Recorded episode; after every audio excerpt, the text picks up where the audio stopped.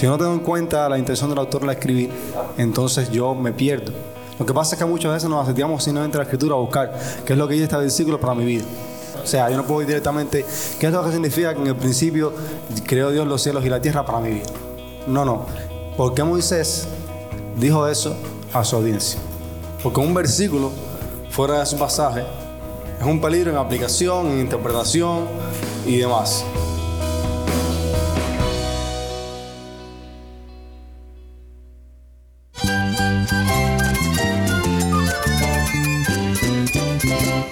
Cristo es la esperanza. Cristo es mi Señor y mi Salvador. Cristo ha transformado mi vida. Cristo es la viña. Separado de Él, nada puedes hacer. Cristo es el camino, la verdad y la vida. Jesús es mi todo. El único descanso, la única paz verdadera es con Jesucristo. Estás escuchando a El Faro de Redención. Cristo desde toda la Biblia para toda Cuba y para todo el mundo.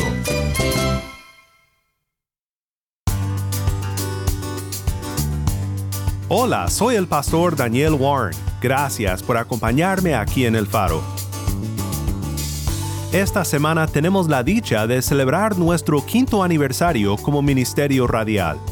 Hoy me acompaña nuestro productor ejecutivo Moisés Luna. Moisés, cuéntanos un poco sobre cómo el alcance del faro ha crecido en estos cinco años al aire. Sí, gracias Daniel. Actualmente estamos al aire en 60 emisoras alrededor del mundo Alcanzamos a Cuba en Que Brille 800 AM desde Buen Aire y también estamos en varias emisoras en España, Sudamérica, Centroamérica y los Estados Unidos. Cuando iniciamos en febrero del 2018, pusimos todo en las manos de Dios y oramos por su ayuda y bendición. Oramos para que este mensaje que proclamamos alcanzara a Cuba y más allá, pero nunca imaginamos lo lejos que llegaría este programa compartiendo a Cristo y a la voz del pueblo de Dios en Cuba. Realmente ha sido una bendición y damos toda la gloria a nuestro Dios.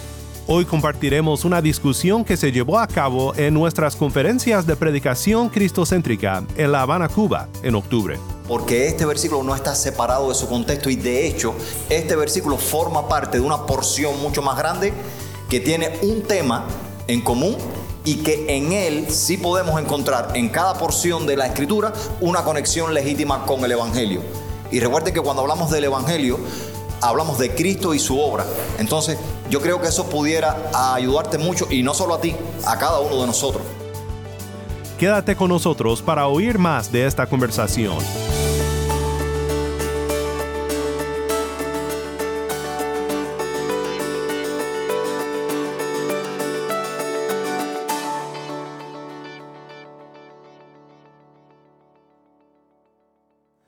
Antes de comenzar, te quiero recordar que tenemos ahora un número de WhatsApp. Para suscribirte a nuestro canal de distribución de contenido o para enviar un mensaje al equipo del Faro, puedes escribirnos al número 1786-373-4880. Cuando nos mandes un mensaje, indícanos desde dónde nos escuchas y si nos permites compartir tu mensaje aquí en el Faro. Nuevamente nuestro número es 1-786-373-4880. En esta primera parte de nuestra discusión las conferencias de octubre en La Habana, hablamos sobre la predicación expositiva. Quizás un, consejo en esto que estamos hablando eh, es saludable. Una, una, todos los que estamos acá defendemos la predicación expositiva. No creemos que es el único método saludable de predicar la palabra, pero entendemos que la, Biblia debe ser predicada expositivamente. Y, cuando nosotros predicamos expositivamente, eh, un consejo bueno cuando estamos predicando cualquier libro de la Biblia siempre eh, es entender de qué trata el libro en su conjunto. O sea, ¿de qué trata todo el libro? De hecho, usted puede predicar un sermón de un libro de la Biblia. Usted puede predicar un sermón de Génesis, eh, tomando el ejemplo de Génesis, o de Éxodo, o del Éxodo, cualquier libro de la Biblia. Y cuando usted entiende esa, esa idea central de lo que el libro está tratando, entonces tú puedes hacer unidades predicables. Y, y es un poco para evitar hacer alegorías, hacer eh, conexiones ilegítimas. Siempre es bueno eso, o sea, trate de primero entender de qué trata todo el libro y después entonces poder hacer eh, unidades predicables para enseñar a la iglesia de manera expositiva y ahí, ahí puede enseñar la Biblia o todo el consejo de Dios. La predicación expositiva no es el único método de predicación, Pero es saludable. pero toda predicación de la Biblia debe ser expositiva. ¿En qué sentido? En el sentido de hacer el trabajo. Si yo voy a predicar un sermón biográfico de Pablo y yo voy a usar textos de las escrituras para mostrar eso, yo tengo que hacer el trabajo duro de cada texto. que voy a usar, ubicarlo en su marco, en su horizonte contextual, en un marco canónico, eh, porque si no estoy usando la Biblia mal, aún con buena intención. Puedo estar usando un texto que, que no es la intención del autor, eh, ponerlo ahí para mostrarnos a nosotros algo acerca de Pablo. Entonces, eh, eh, por eso te digo, predicación expositiva no es un comentario de versículo por versículo como la gente ha pensado. Y por eso digo que toda predicación cristiana debe ser expositiva porque debe respetar la intención del autor, el contexto, cómo está conectado con la, gran, con la larga historia de la redención, porque para eso el Señor nos dio otra palabra. Entonces, sea temática, sea biográfica, sea textual, debe seguir ese proceso de respeto a las escrituras. Porque haciendo eso, beneficiamos a la gente que nos escucha, estamos predicando la Biblia bien y además le enseñamos a ellos a cómo estudiar sus Biblias.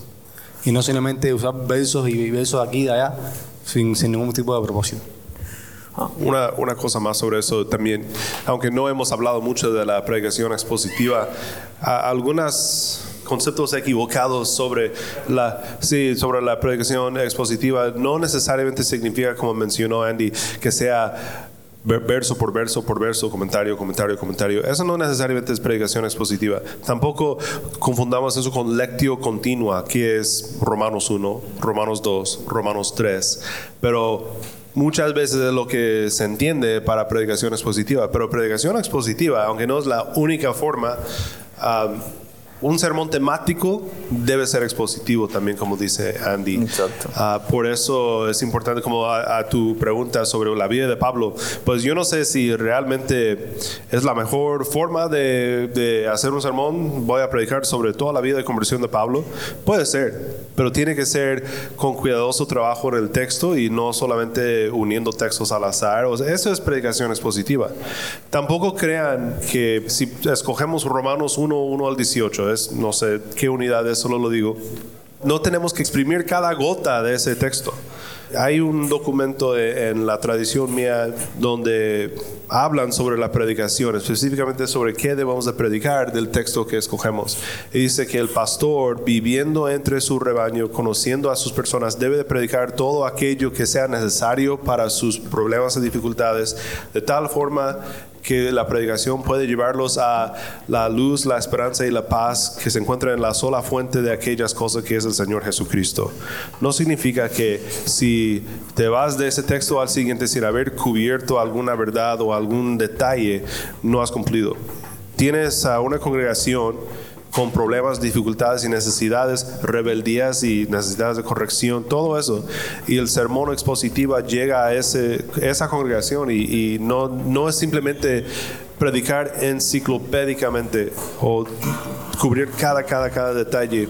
A eso no nos referimos cuando hablamos de eso. Simplemente debe de ser un sermón textual que realmente toma en cuenta el autor divino, tanto como el autor humano, eh, el horizonte histórico, tanto el, el contexto total de la palabra y llega al corazón contemporáneo con el mensaje de esperanza.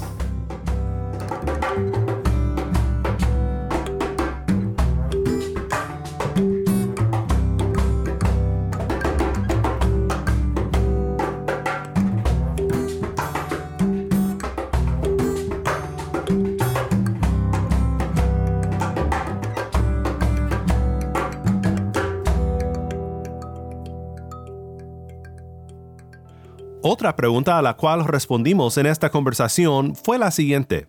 ¿Cómo podemos hacer conexiones legítimas con Cristo a la hora de predicar un pasaje? Eh, predicar a Cristo de toda la Biblia no significa predicar a Cristo de cada versículo de la Biblia. Esa es la primera pregunta respuesta. No estamos hablando de eso. La las escrituras no, fueron, no nos fueron dadas a nosotros por versículos. Eh, nos, nos fueron dadas por libros completos. Y por ejemplo, si tú estás predicando de Génesis, tú no vas a predicar a Cristo de Génesis 1.1. Eh, tú puedes predicar a Cristo de- del, del relato de la creación. Y hay muy buenas conexiones con Cristo ahí en todo el relato de la, de la creación. Entonces, cuando estamos hablando de predicar a Cristo todas las escrituras, eh, nos referimos propiamente a la manera en la que la escritura ha sido revelada por Dios. Moisés escribió Génesis con una agenda, con un propósito específico, por inspiración divina, para eh, Israel en el desierto. Y cuando yo estoy predicando en Génesis, un pasaje en Génesis, por eso también, y ahora voy a hacer esta salvedad, es que animamos a la gente a que prediquen pasajes de las escrituras, no un versículo de las escrituras. Porque un versículo fuera de su pasaje es un peligro en aplicación, en interpretación eh, y demás. Eh, una buena recomendación es, cuando yo estoy leyendo las escrituras, tengo que ver cuál es una unidad de, pensamiento lógico que el autor escribió. Génesis 1 comienza con la creación, hasta un final en que esa creación termina. Y después tenemos el relato de la caída. Yo puedo predicar de toda la- del relato de la creación a Cristo, desde de, todo ese relato de la creación, pero, pero es difícil predicar a Cristo de Génesis 1.1 sin considerar el resto de ese relato. Porque puedo predicar a, a ver, yo puedo leer Génesis 1.1 y puedo predicar a Cristo de ahí si yo considero Génesis 1.1 en todo el contexto. Pero ¿qué, qué, qué- sentido tiene que uno lea todo el, todo el, todo el pasaje bíblico y uno predica todo el pasaje bíblico? Entonces, la respuesta es no. Predicar a Cristo de todas las escrituras no significa que tenemos que buscar a Cristo en todos y cada uno de los versículos de la Biblia. Incluso a veces la conexión con el Evangelio está más allá de ese texto que está delante de mí, en el contexto obviamente, por eso que lo que estaba diciendo eh, Dan es importante, o sea, ubicar mi texto en el contexto donde está.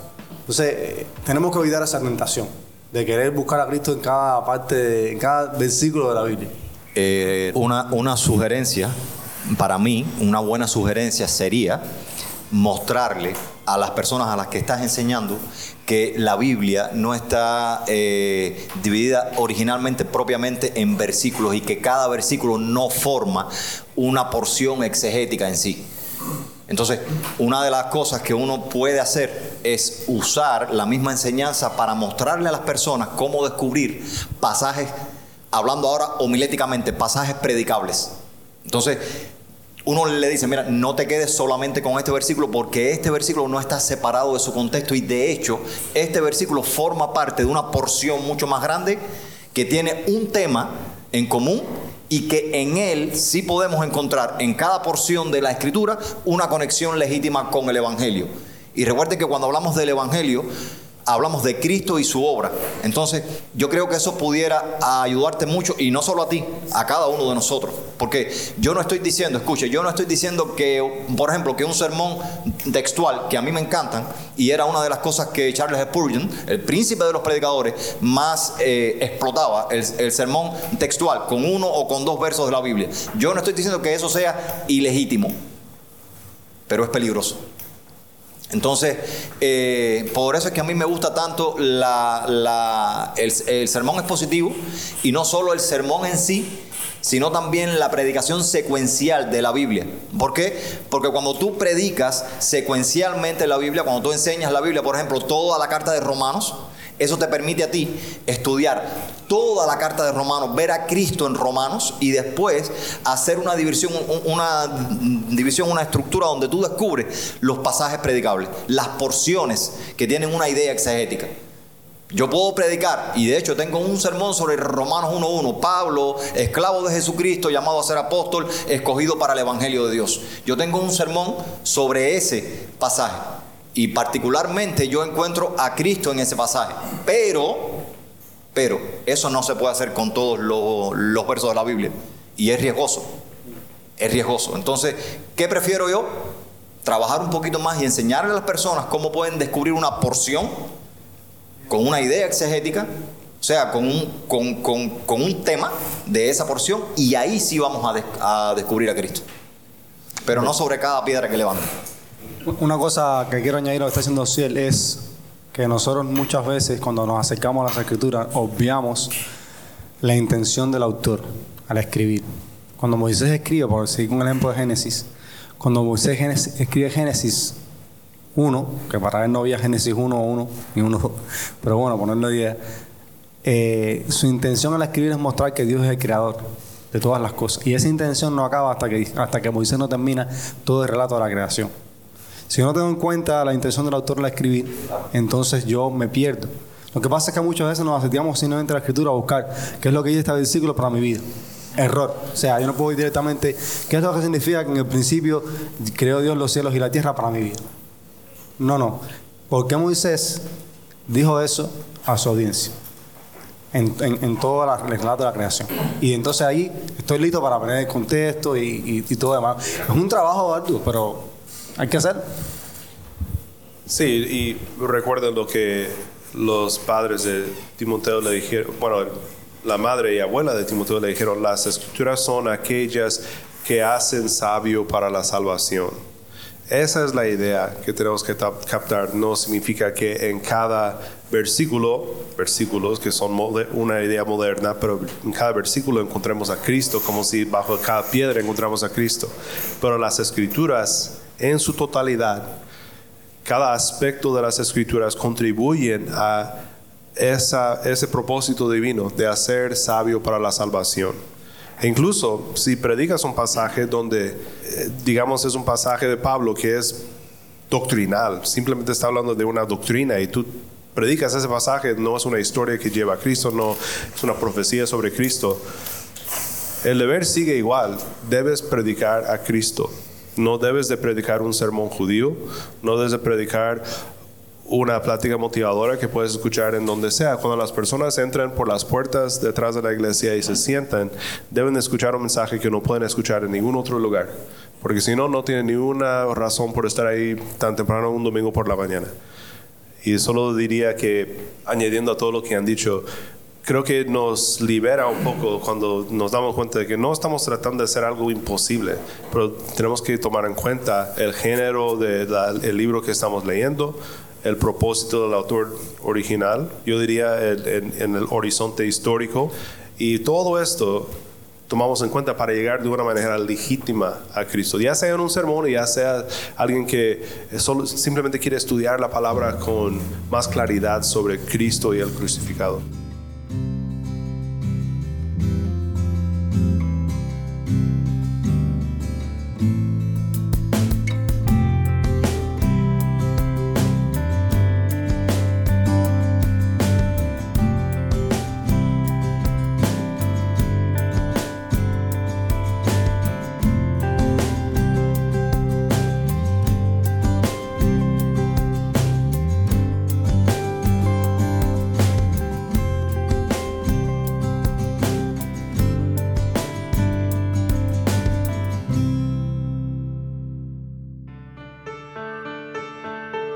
Soy el pastor Daniel Warren y esto es el faro de redención.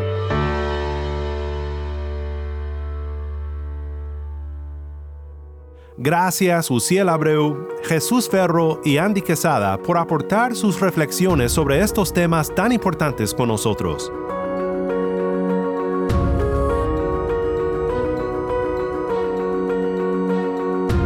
En estos cinco años que celebramos como Ministerio Radial en Cuba y en los años que están por venir, deseamos seguir compartiendo contenido como este para ayudarte a pensar sobre temas de la vida cristiana y del ministerio.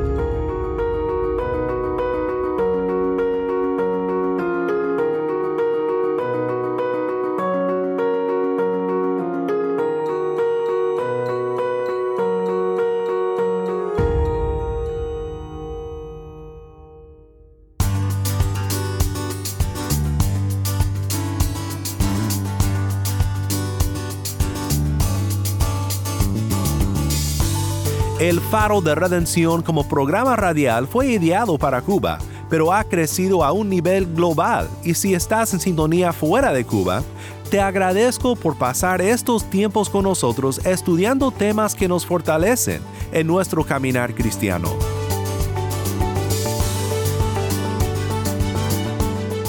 ¿Tienes una historia que contarnos sobre cómo el faro de redención está impactando tu vida?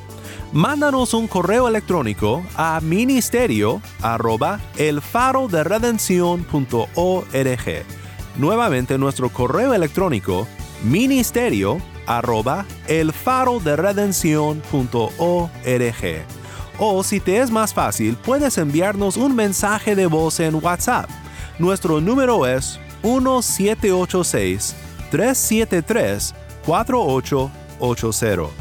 Nuevamente nuestro número de WhatsApp 1786-373-4880. Y no olvides que también nos puedes seguir en las redes sociales, en Facebook, Instagram y Twitter. Solo busca el faro de redención. Allí encontrarás más contenido durante la semana para animarte en tu fe y para mantenerte informado sobre el ministerio de El Faro.